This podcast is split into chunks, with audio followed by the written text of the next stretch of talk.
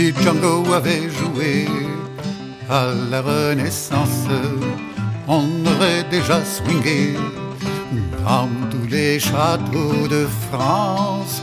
Les gaillardes, les pavanes et les branles, saltarelles, basse danse et allemande se seraient déchaînées si Django avait joué. Si Django avait joué sur la lyre de Vinci, il n'aurait pu tricoter son nuage de génie sur la tête de cheval argenté. On sait pourquoi la Joconde souriait de Vinci le savait si Django avait joué. Et François Ier avec son armée n'aurait pas versé de sang à Marignan.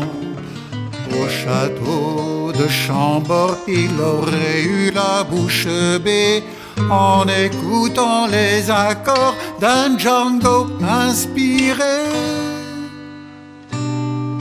Si Django avait joué à la Renaissance, il aurait aussi convié son fameux hot club de France par le violon de Stéphane, oiseau-mouche.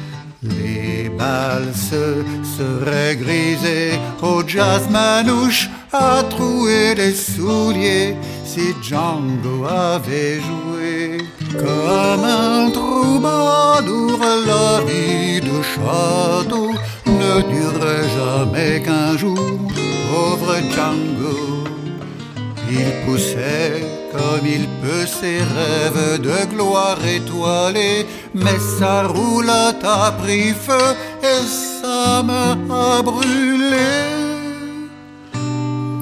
Mais Django a encore joué avec seulement deux doigts, ça ne l'a pas empêché de s'imposer comme un roi au lieu de se perdre dans le silence comme un phénix. Ce fut une renaissance. Grappelli et Vinci n'ont pu que saluer son amour pour la guitare de Django Reinhardt.